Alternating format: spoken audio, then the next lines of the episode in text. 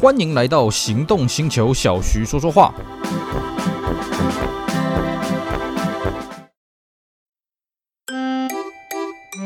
八八月新北 Give Me Five 亲子活动三波热力大爆发，第三波，奥斯汀板桥丽宝店推出夏日花火季，梦幻的日本体验在台湾新北也能快乐体验。后疫情时代解封第一个暑假，在这种紧张的情况下，出国真是遥遥无期的期待吗？可是，小孩的世界不应该被疫情改变。在新北奥斯汀板桥丽宝店，特别将日本的夏日庆典搬到了乐园，全体工作人员精心投入筹备，从场景、日本浴衣、日式园游会、太鼓表演、演唱会、带动跳、手作课程，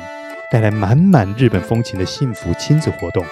小宝贝换上浴衣，在许愿竹写下心愿。在灯笼墙前拍下一张日式风格的照片，在今年夏天留下不一样的亲子回忆。就在这个安全无虞的梦想园地，九月开始推出全新的完美婚纱下午茶，换上奥斯汀的手工礼服，拍下一张感人的全家福，优雅地在奥斯汀咖啡喝着下午茶。妈咪与闺蜜们也可以来场专属女孩的约会。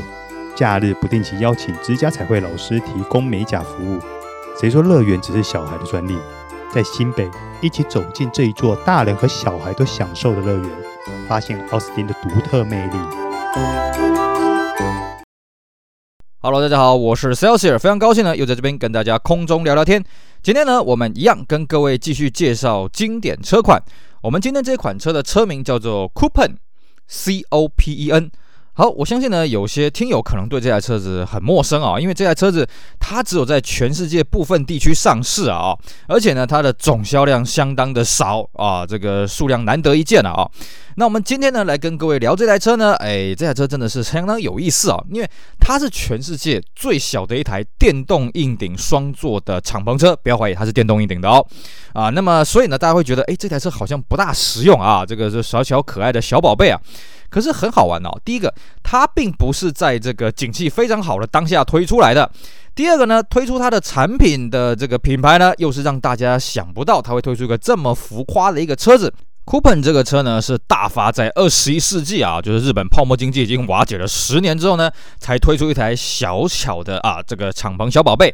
那我们都会觉得说，哎，第一个、哦，大发这个品牌，我们向来没有什么印象，它推出过什么浮夸的车子，哪怕是在泡沫经济期间呢，嗯，比起它的其他的竞争对手啦，什么汉达啦、马自达啦，哦，你上了啊、这个大发推出的这种怪东西呢，算是敬陪末座啊。第二个就是呢，哎，为什么你要选在这个泡沫经济瓦解这么久了之后才推出款这么样的车子呢？嗯，我们今天呢就带大家来聊聊 Daihatsu Copen 这台车它的故事，相当的有意思啊。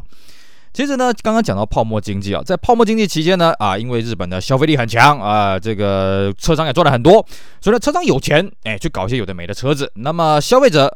也有钱去买这些有的没的车子，所以这样子一搭一唱，在八零年代后期呢，本来是一种经济实惠定位的这种轻自动车 K Car。开始出现一些浮夸的东西了啊！在八零代后期的日本呢，最有名的就是这个所谓日产三兄弟了，Figaro、炮跟 Escargo 啊，这三款这个诶实用性真的非常非常低，可是长得非常可爱啊，非常天马行空的三款日产的小宝贝啊，这个席卷的车坛啊，而且卖的相当的好。那么有鉴于此呢，哎，其他车厂也不会这个呃等闲视之啊，大家一起来玩呐。所以那个时候呢，这个本田就推出了一款这个 Honda 的 Beat 啊，这个 B E A T 啊啊。那 Beat 这款车子呢？诶，它的性能我们乍看一下它的数据好像也不大不不怎么样嘛啊，六十四匹啊，这个你不能怪它，因为日本的这个法规规定啊，轻自动车就是六十四匹啊，甚至到现在啊还是六十四匹。所以呢，现在轻自动车怎么去突破这个马力上限呢？嘿嘿，我来搞个油电啊，因为电池的这个电瓶的这个电力呢，诶，不算是这个马力的数据了啊。那在当年呢，这个 Beat 它怎么样胜出呢？很简单，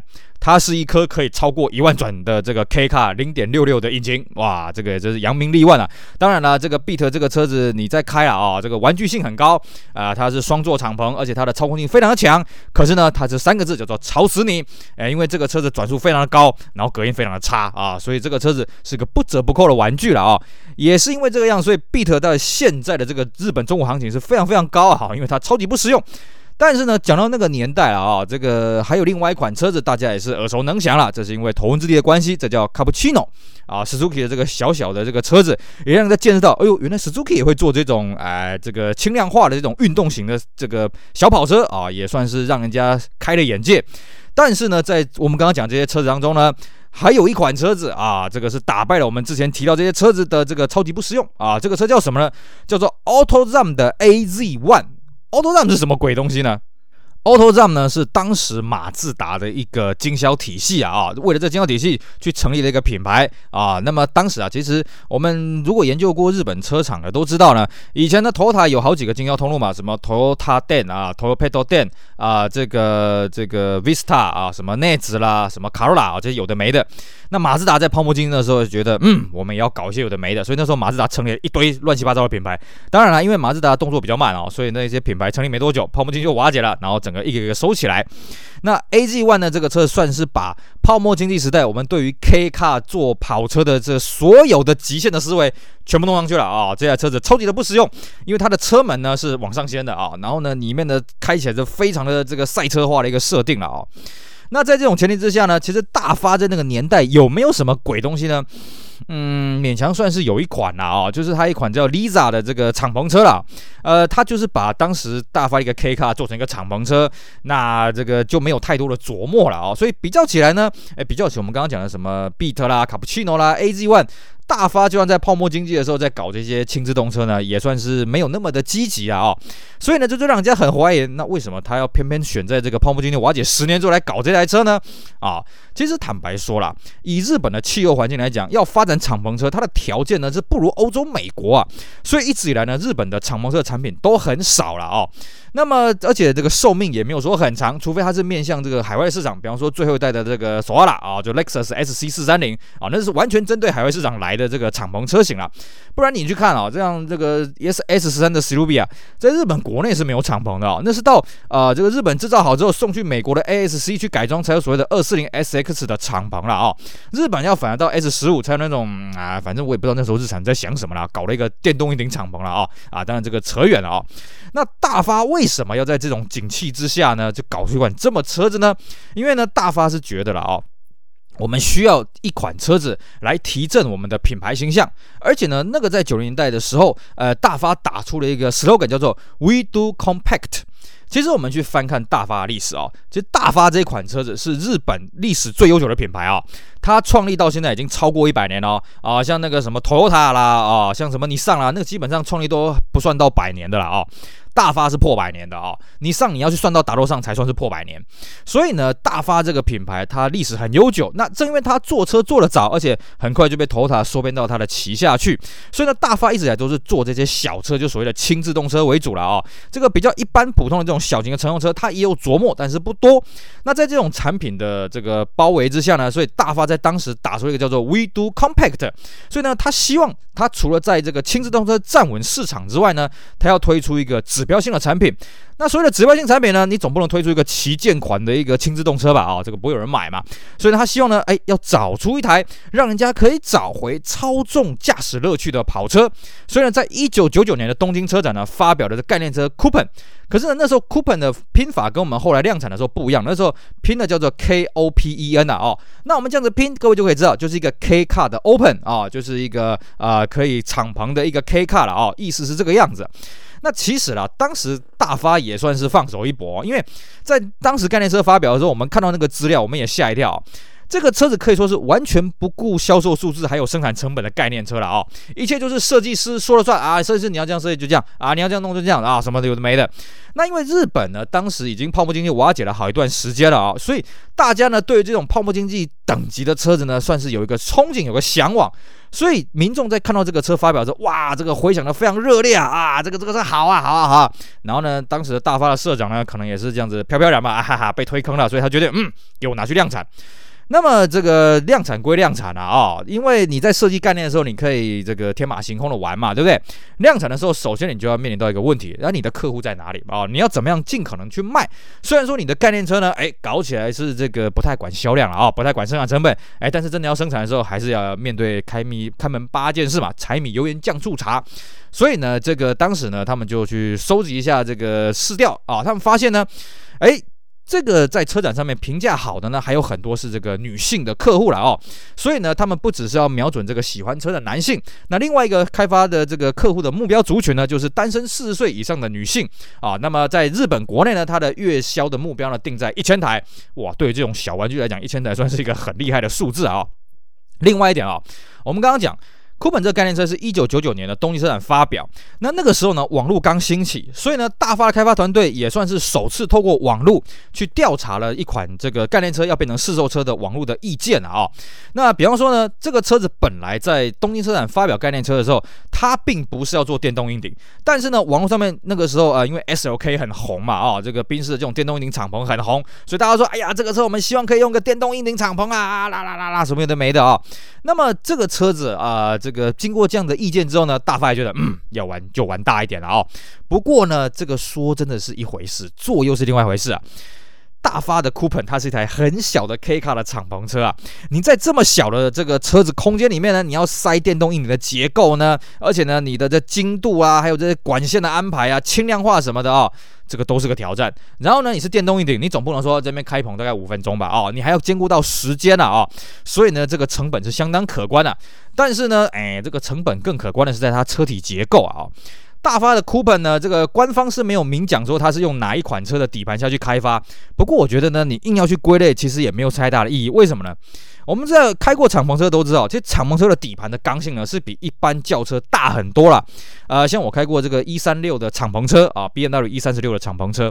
那它的底盘刚性呢，甚至比一三六 M 三强化度都还要来得高啊。毕竟敞篷车它的结构不像我们一般车子的结构这么的完整啊。哦，敞篷车到 A 柱之后呢，它就没有办法去分散力道，它力道就会弹回来。所以呢，Coupé 它的底盘呢也是做了大幅的强化了哦。那么再来就是为了追求轻量化呢，它也采用了很多铝合金，哇，这个。生产成本啊，造车工艺来也算是一个挑战啊、哦。那再来另外一点，还有一个很现实的，大发在这台车之前哦，真的是没坐过跑车了哦。这台车可以算是大发个开山祖以来哦，这个成立百那个时候将近百年了啊、哦，第一台开发的跑车。所以对大发来讲呢，它又有很多这个前所未有的挑战了啊、哦。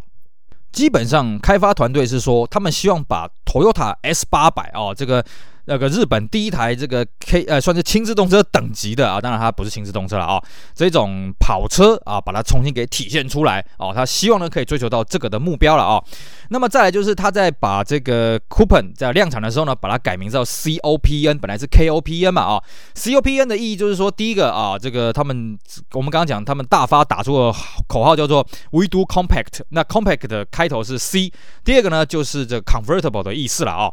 那么其实啦，大发在打造这种跑车啦，我们刚刚讲，他也不是完全没有经验的啊。因为呢，它在这个一九九一年推出一款概念车，叫做 X 零二一啊，是全铝的车身。一九九七年呢，也推出一款 FRX 啊。可是呢，这两款车呢，嗯，全铝车身你要量产一台 K 卡这不大可能啦。然后 FRX，你听到这个 FR，它是一个后轮驱动的车子嘛，哦，所以呢的基本上对大发来讲，它只是有点浅薄的经验。那在这种基础下去开发了啊、哦，这算是一个挑战非常多的地方哦。那么。这个比方说呢，它的外形设计上面啊，外形上呢，它希望可以做出像是这个 Porsche 三五六啦，呃，这个老的 Mini 啦，还有菲亚特五百啊这样子隽永的一个就是可以呃传传世不朽的一个车型的线条了啊，呃，讲是很简单了，那你实际设计起来呢就不大容易，所以呢，在外观上面这个这个 Coupé 的学问还不少啊。比方说这样轮拱好了啊，这个 Coupé 呢，因为它要追求车内的空间，又要把这个车车的 size 啊长宽那个压在一个极限啊，所以它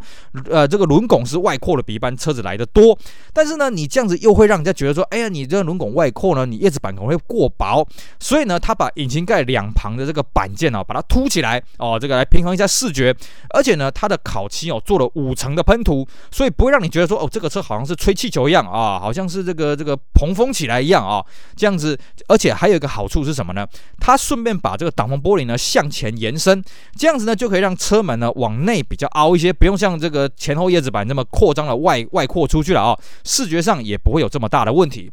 那么另外一个呢，在它车尾灯呢，又是一个很大的挑战哦，因为它车头的线条这个决定了之后呢，那车尾要呼应车头嘛，对不对？可是呢，它车头做的是四圆头灯啊，就是两大两小的这个头灯。那尾灯希望呢呼应这个车头的造型啊，所以它也做了这个四圆的尾灯了哦。但是呢，车尾的这个设计跟车头又不大一样，因为车尾第一个啦，它少了这个水箱罩中网这个来平衡视觉东西。第二个是什么呢？它车尾的线条要配合着车头的线条，所以呢，它的两个圆灯啊，在后面这总共四个圆灯的排列呢，只要有点排歪，这个视觉效果就会跑掉。所以他们那时候呢，哎，这个这个设计了很多了哦。还有就是说呢，它的尾灯的灯泡呢，也算是挖空心思，因为车头灯的头灯泡呢，有这个鱼眼头灯、投射式的头灯，车尾没办法做这种尾灯嘛，所以它的尾灯的这种变变化的光型啊，那个时候也是花了很大的一个功夫了啊。至于在内装上面呢，概念车的阶段，它的内装是用大量的这个铝板去呈现的啊。不过据说啊，当时其实也是用土的涂上去了啊，反正一个概念就好了嘛哦。量产版的时候呢，基本上把这些铝质化的东西基本上能砍就砍掉了哦。那大概只剩下这个三环仪表了哦，那排挡头啦哦，还有这个铝合金的这种元素在里面了哦。其他呢，这个铝合金的这些面板呢，几乎都不存在。主要一个原因是因为当时大发量产车基本上都没有做这种银色的饰板啊哦，所以如果库本他要做这银色饰板的话，会增加这个生产的成本啊。那么再来就是量产版本呢，它的轴距比概念版拉长了五公分啊，主要是为了油箱的关系了啊。那门板的部分呢，其实我们可以看到呃 Coupé 这个门板非常的简单啊，主要是怕这个影响操作啊，还有就是怕那个膝盖，因为它车子很小嘛哦，怕膝盖去顶到，所以它门板设计的非常的朴素，甚至连这个门板上的扶手都没有了啊，这样子据说也可以让你在操控的时候呢，比较手比较不会被打到之类的啊。那么最后呢，它的车色啊。它的车子颜色有八个颜色，有白的、珍珠白、亮银、黑、闪亮红、艳黄、深蓝跟深绿。那么闪亮红跟亮银呢，是 Coupé 的专属色了啊、哦，甚至比当时的这个大发很卖的很好的 YRV 还要更加的鲜艳啊、哦。那主要呢就是希望看这个车子看起来有点活泼啊、那么可是呢很好玩的是哦，它又采用了这个黑色、深蓝跟深绿，主要是希望让这个车子看起来稳重一点，不要因为它是一台 K car 小车呢，看起来好像轻飘飘的。所以呢，一般这种 K car 会用的这种。啊，比较活泼的轻快的设计，比方说淡蓝啊、淡绿啦、基本上就没有采用了啊、这在 K 卡的跑车主要是比较少见哦。那么内装的颜色呢，主要是以黑色来这个诉求了啊、本来是有想说要不要针对外观的八种颜色去做内装的拼搭，但觉得这样太麻烦了。那另外就是说，它提供了这个红色的皮椅做选配，因为一开始开发的时候呢，是有考虑到要不要用橘色的啊、哦。只是他们觉得说，嗯，橘色可能跟跑车的那种连结性没那么强。看到红色内装呢，哎，大家就会觉得这是一台跑车了啊、哦。那么最后呢，这是在二零零一年呢，在东京车展发表了这个电动引擎版啊、二十秒啊，开棚，而且是 One Touch，只是说呢，诶，使用之前呢，还是用手动稍微释放一下了啊。那么在日本呢，当地是有这个四种车子。不同的车型了啊，就是五速手排跟四速的手自排，而且它排档杆呢长得很像法拉利了啊。那么另外呢，大各位说，嗯，不对啊，它不是电动硬顶吗？那日本它又推出了这个这个可拆卸式硬顶了啊，就是一个顶这样罩上去。那么这款车子的可呃可拆式硬顶呢，它的呃这个车重量就比较轻一点啊。那么但是售价都一样啊，呃大家都是卖一百四十九点八万日币，只是说呢可拆式硬顶它比较强调它的这个运动性了啊，所以呢它的外观呢稍微。有有点不一样，比方说它多了尾翼，它的悬吊不一样，然后它的叶子板上面后叶子板上面有一个 Coupé S 的贴纸，那么车尾的结构也稍微有点强化了啊、哦，但它比电动硬顶版本少了，主要是这个行李箱隔板还有这个回风板啊、这主要这些配备了啊、哦。那么呢，一开始 Coupé 这个车子并没有想要做这个外销的啦哦，是后来呢，欧洲觉得，哎呀，这个东西不错，来来来来，搞一下，搞一下，来来来来，所以呢，他们一直延到这二零零五年的日内瓦车展呢，才发表左驾的版本。那当然了，在日本国内它是 K 车嘛，所以它的引擎是零点六啊，六十匹马力。但是呢，在海外呢，它做的就是这个一点三的啊，拿的比较大的引擎啊，那输出的马力到八十六匹了啊。那么这款车呢，在欧洲的部分地区有上市啊。那很神奇的是，哎，这个台湾这边呢。哎，也有上市哦。台湾是在两千零六年的六月上市，而且配备算是相当的不错了哦。这个有的所谓的 MOMO 方向盘，那么而且呢，它这个这个。内装呢有是黑米内装的搭配啦，不过后来实际贩售主要还是以黑色内装为主。颜色呢主要有四种：白色、银色、铁灰跟这个我们刚刚讲的这个鲜艳红了哦。那还有唯一的选配呢是 Recaro 座椅，加价两万块台币。那报价呢是九十二万八台币。那这个车子呢，呃，其实我们在台湾的路上看哦，看不到几台了，因为当时我记得有看过一个数据的分析是说，这个车子在台湾好像卖了。六十几台还是八十台啦，数量不是很多了啊、哦。因为呢，这个车子对不起，它外销版只有手排。那当时很多小女孩看到，哇，这个车好可爱啊，这个好像这个这个 Porsche 啊，好像这个金龟车 Volkswagen Beetle 啊，好可爱哦。哎，只有手排，我不买。那男孩子呢？嗯，这个车那么小，我不买。所以呢，这个车子真的销量不是很多了、哦。那到了两千零八年的四月呢，因为这个代理商呢，他觉得要去重新做认证呢，实在太麻烦了，所以干脆就把它停售了。虽然说呢，台湾这个车子卖的数量不多啊，不过根据统计啊，台湾是当时全世界第四大的这个 Coupé 的外销市场。因为我们有讲过嘛，Coupé 这个车的外销的地区并不多了啊。那排第一名的当然是日本嘛啊，第二大呢是德国，第三大是荷兰，台湾排第四大啊。而且呢，Coupé 这个车子超级保值，我们刚刚讲啊，当年卖九十二万八。你现在去找这中古车啊啊，你没有个七八十万，你免谈。这个车基本上就是免费使用，因为这车真的是很小巧、很可爱。而且呢，像我们知道这个本田有所谓的 Beat 嘛，这个什么后来有出 S 六六零嘛，哎，不好意思，这个车子没有外销。也就是说呢，这个 Coupé 算是唯一一台日本的 K Car 的小敞篷车有做外销。当然，外销的规格跟这个内销的规格当然还是有点点差异了啊。不过呢，你要买到这么小巧可爱的敞篷车，哎，对不起，仅此一家，别无分号，还是电动顶敞篷。所以这个车子呢，在中古行情来讲，它是非常非常的保值了啊，也算相当有趣的一个现象。好的，以上呢就是我们今天节目内容，跟大家聊聊 Daihatsu Coupé 这台很可爱的小宝贝哦。其实这个车子呢，虽然能见度不高，不过它背后的开发故事真的相当的有趣了啊、而且呢，什么时候日本还会再推出一款这么不实用、这么小小可爱的敞篷小 K Car 呢？我们也真的是不知道了啊、所以这台车搞不好是一台绝后的产品，也说不定。下次各位在路上如果不小心看到这个车呢，别忘了多看它两眼啊、这个车真的是很有意思的一台车。以上非常感谢各位收听，也希望大家去支持我们其他精彩的音频节目。我是 Celsius，我们下下回再聊，拜拜。